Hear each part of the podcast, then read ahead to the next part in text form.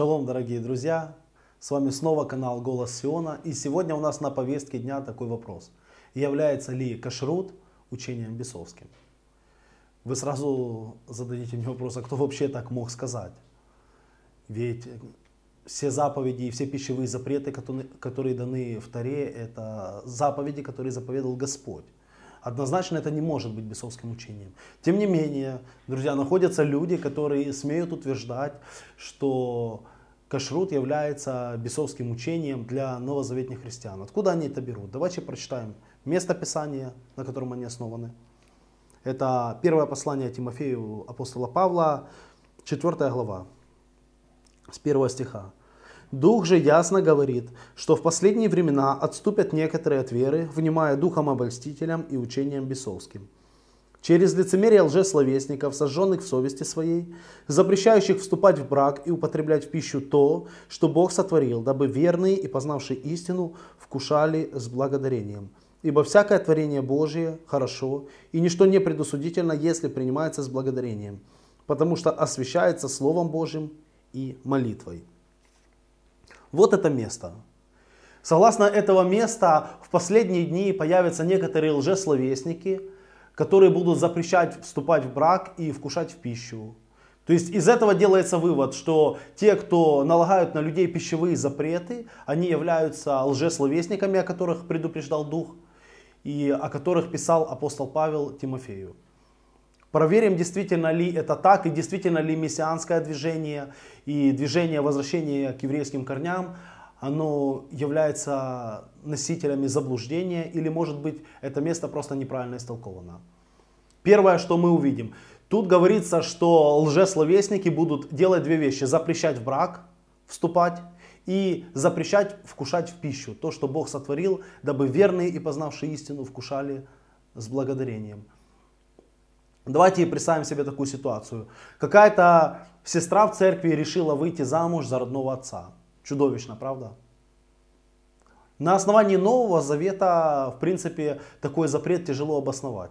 То есть, если перерыть заповеди Нового Завета, и, то мы не увидим вообще никакой аргументации для того, чтобы каким-то образом вас противиться этому. Вся аргументация находится в Таре. Тара конкретно говорит, что кровосмесительные браки, они категорически запрещены и являются грехом перед Богом. Но сторонники отвержения Тары, они могли бы такую ситуацию привязать как раз, что люди, которые запретили сестре в Господе выйти замуж за родного отца, они являются носителями бесовского учения, потому что они запрещают вступать в брак. Такая ситуация абсурдна, правда? Мы понимаем, что когда говорится о запрете вступать в брак, то подразумевается запрет вступать в те браки, в которые Господь разрешил вступать. Аминь, друзья. Да, это так. Когда говорится о запрете вступать в брак, Господь говорит о запрете вступать в те браки, что уже учителя учат, запрещают вступать в те браки, в которые Господь разрешил вступать. Этот же принцип и это же правило применимо и для пищи, о которой говорится дальше. Потому что здесь не говорится о том, что запрещают вкушать пищу, которую запретил Господь. Но тут такое ощущение, что эти лжеучителя будут налагать на людей пищевые запреты, которые не налагал на них Господь. Как это проверить? Да очень просто. Далеко не все, что Бог сотворил, Он сотворил в пищу человеку. Там написано, что Бог сотворил, дабы верные и познавшие истину вкушали с благодарением. Удивит ли вас, друзья, если я скажу, что не все, что Бог творил, Он творил в пищу верным? Летучие мыши, разные гады, тараканы и куча других насекомых и животных, которые не предназначены в пищу человеку. Они являются Божьим творением, но они не сотворены в пищу. Понимаете эту разницу? Есть все, что Бог сотворил, а есть то, что Бог сотворил в пищу. Так вот, есть куча разных вещей и разных творений, которые не предназначены изначально в пищу верным. И где узнать границу между тем, что можно употреблять в пищу и что нельзя, конечно же, в Слове Божьем.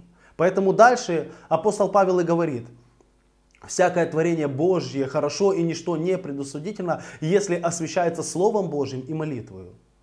Многие верующие люди, когда читают этот текст, они абсолютно опускают эту фразу «освящается Словом Божьим». А, они читают только «освящается молитвою». Далеко не все, друзья, освящается просто молитвою.